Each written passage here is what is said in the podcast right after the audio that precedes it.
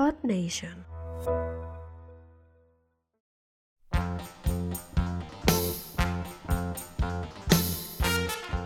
Hola, què tal, terrícoles, namaquianes i guerrers de l'espai? Feia molt que no gravava un podcast, però ja sabeu, això dels podcasts és una cosa atemporal. És igual que ho escoltis avui, el dia que estic publicant això, o un any després, tant se'n dona. El cas és que ja tenia moltes ganes de tornar a gravar alguna cosa i avui et porto una cosa, bueno, doncs molt divertida. Aquest és un podcast que t'aconsello que no escoltis si estàs sol o sola.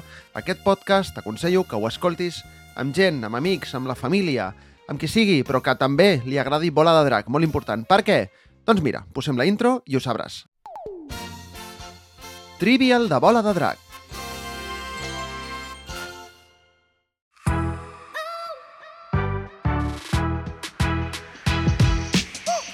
Efectivament, avui jugarem a un trivial de bola de drac. T'explico la dinàmica, serà la següent. Jo faré una pregunta sobre alguna cosa de bola de drac, donaré quatre respostes possibles i deixaré uns segons perquè pensis quina és la resposta correcta. Quan passin aquests segons, diré quina és la resposta correcta i si l'has encertat, tu o qui estigui amb tu, haureu de sumar-vos un punt. I al final, bueno, doncs guanyarà qui tingui més punts. És ben fàcil, oi? He de dir que algunes d'aquestes preguntes són per autèntics fans de Bola de Drac. Aquí no volem mitges merdes que només hagin vist la sèrie quan eren petits i tornaven del col·le, eh? Aquí volem autèntics i autèntiques addictes de Bola de Drac. No m'entretinc més i comencem.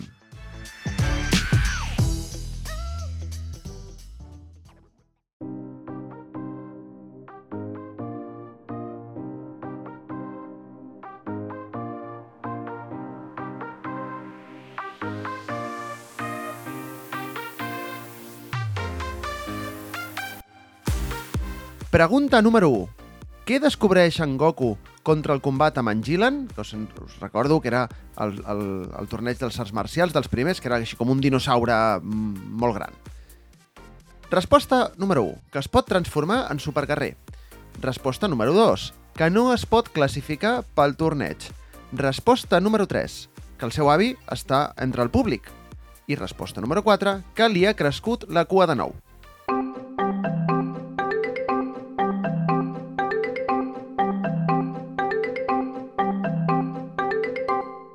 Efectivament, la resposta bona era la quarta, que li ha crescut la cua. Anem amb la segona pregunta. Què és el musculós sergent metàl·lic? Resposta número 1. Un androide? Resposta número 2. Un extraterrestre? Resposta número 3. Un superguerrer? Resposta número 4. En Chuck Norris.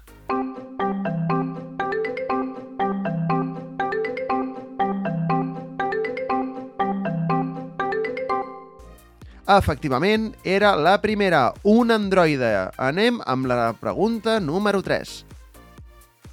Qui utilitza també la mateixa tècnica d'Antó Pai Pai que s'anomena Dodonpa? Resposta número 1. Tenshin Han? Resposta número 2. En Yamcha? Resposta número 3. En Chaos? Resposta número 4. En Krilin.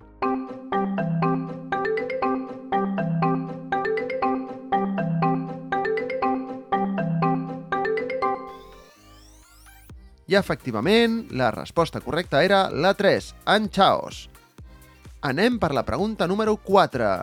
Com s'anomena el món, la muntanya, on creix en Son Goku? Opció 1. No sé per què he dit resposta fins ara, eh? Opció 1. La Ozu. Opció 2. Kaozu. Opció 3. Chaozu. Opció 4. Paozu.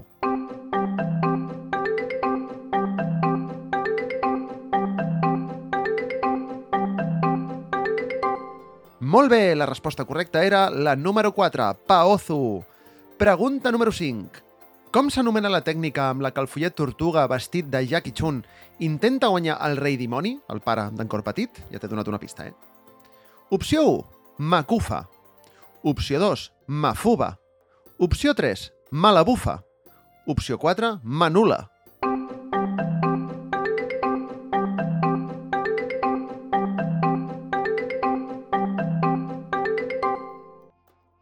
Molt bé, la resposta correcta era la número 2, Mafuba. Anem amb la pregunta número 6. Qui és en Júnior? Opció número 1, Son Gohan. Opció número 2, en Chaos. Opció número 3, en cor petit. Opció número 4, en Krillin.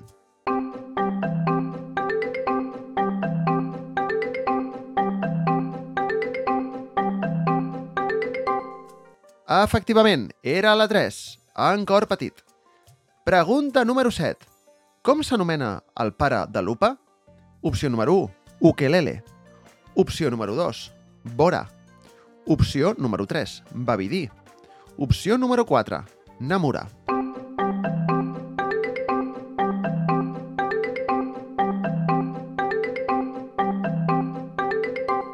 Molt bé! Em sembla que les estàs encertant totes, oi? La resposta correcta era la número 2, Bora. Pregunta número 8. Què significa el símbol kanji que en Tao Pai Pai porta a la seva roba? Opció 1. Trena. Opció 2. Bigotis. Opció 3. Assassinar. Opció 4. Tronc d'un arbre.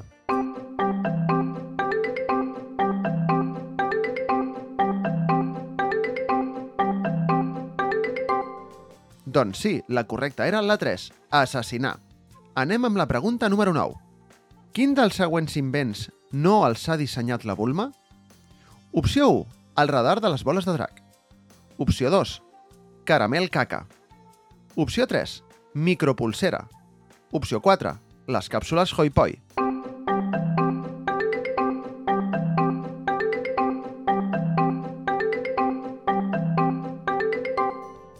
Aquesta era difícil, eh? La resposta correcta és la 4. Les càpsules Hoi Poi no les va inventar la Bulma, les va inventar el doctor Brief, el seu pare. Pregunta número 10. Què provoca beure l'aigua sagrada? Opció número 1. Otorga poders màgics. Opció número 2. Augmenta la força vital. Opció 3. Hidrata. Opció 4. Dona la immortalitat.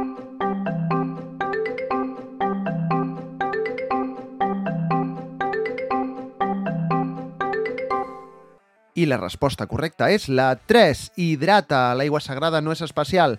El que et farà més fort és l'entrenament per aconseguir treure-li l'aigua sagrada al follet Karin. Pregunta número 11. Com s'anomena el bastó màgic d'en Son Goku? Opció 1. Nyoibo. Opció 2. Utenchushi. Opció 3. Ippon. Opció 4. Palo Alto.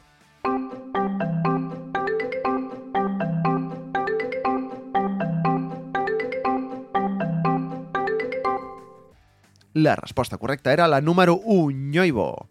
Anem amb la pregunta número 12. Com es diu el ninja de l'exèrcit de la cinta vermella? Opció 1, Yahirobai. Opció 2, Shinosuke. Opció 3, Masenko. Opció 4, Murasaki.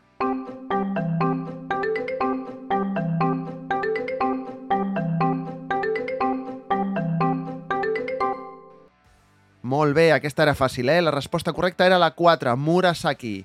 Pregunta número 13. Quants anys té la Bulma al començar la sèrie de Bola de Drac? Opció 1, 21. Opció 2, 16. Opció 3, 19. I opció 4, 34 anys.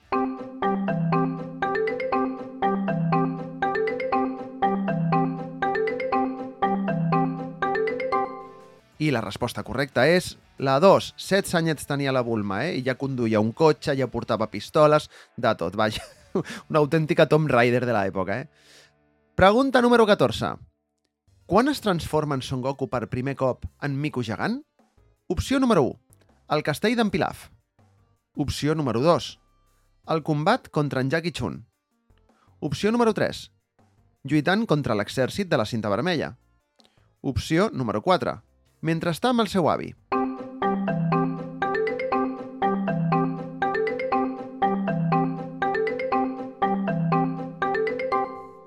L'opció correcta és la 4, mentre està amb el seu avi. Bé, sí que és veritat que potser has pensat ah, però el primer cop que es transforma és el castell d'en Pilaf, però he preguntat quan es transforma en Goku per primer cop, no quan es transforma per primer cop a la sèrie.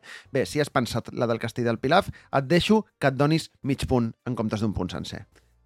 Pregunta número 15. De quin color és l'aureola que li surt en Son Goku quan fa la tècnica d'en Kaito Kaioken? Opció número 1. Groga. Opció número 2, lila. Opció número 3, vermella. Opció número 4, blava.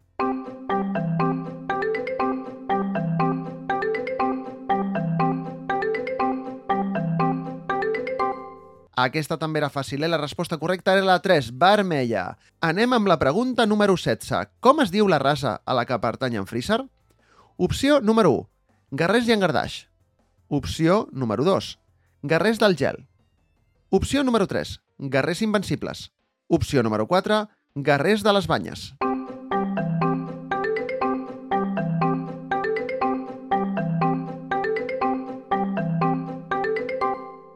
I la correcta era la 2, guerrers del gel. Molt bé! Pregunta número 17. En un estat normal, quin és el guerrer més fort? Opció número 1, en Goku. Opció número 2, en Vegeta. Opció número 3, en Son Gohan. Opció número 4, en Yamcha.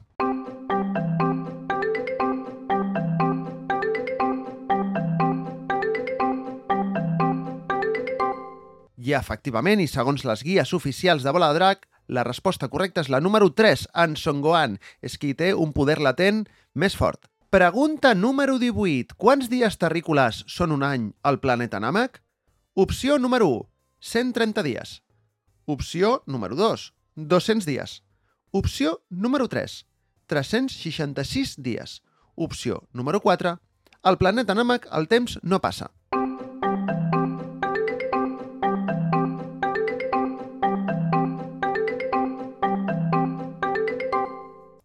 Resposta correcta és la número 1, 130 dies. Al planeta Namek els dies passen més de pressa. Pregunta número 19. En Son Goku és el primer personatge de la sèrie de Bola de Drac que veiem transformar-se en un superguerrer.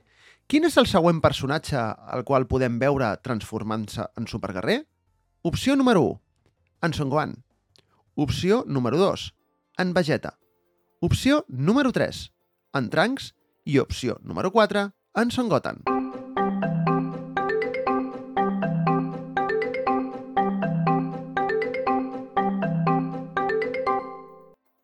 Potser estaves pensant en en Vegeta, però la resposta correcta és la número 3, en Trunks.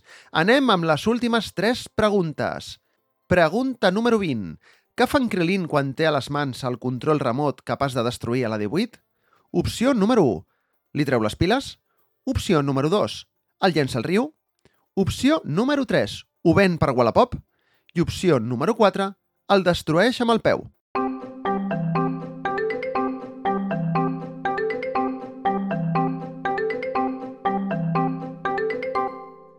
Aquesta també era ben fàcil, eh? La resposta correcta era la 4. Ho destrueix amb el peu. Anem amb la penúltima pregunta. A la saga del Monstre Bu, en Vegeta porta la lletra M a la seva front. Què vol dir aquesta lletra M?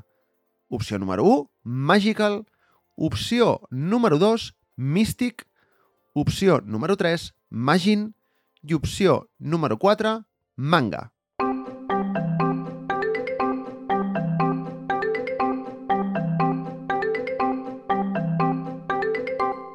Aquesta segur que també te la sabies, era ben fàcil. La resposta correcta era la número 3. És la M de Magin, igual que en Majin Buu. Per això tothom que era controlat per Babidi portava aquesta lletra al seu cap. I anem amb la última pregunta de totes, la decisiva, la que decidirà qui guanya aquest trivial. Per què se celebra el torneig de les arts marcials a l'Atramont? Opció número 1. Perquè en Son Goku s'ho demana el Draxxeron. Opció número 2, per fer-li un homenatge al déu del nord que ha mort. Opció número 3, perquè al cel estan avorrits. I opció número 4, perquè tenen molta enveja del torneig de les arts marcials que fan al planeta Terra.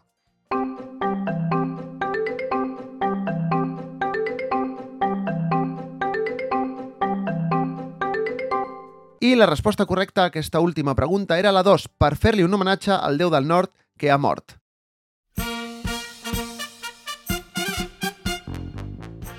Molt bé, i fins aquí aquest episodi diferent, especial, divertit. Desitjo de tot cor que t'hagi agradat. Tant de bo hagis tret la màxima puntuació possible.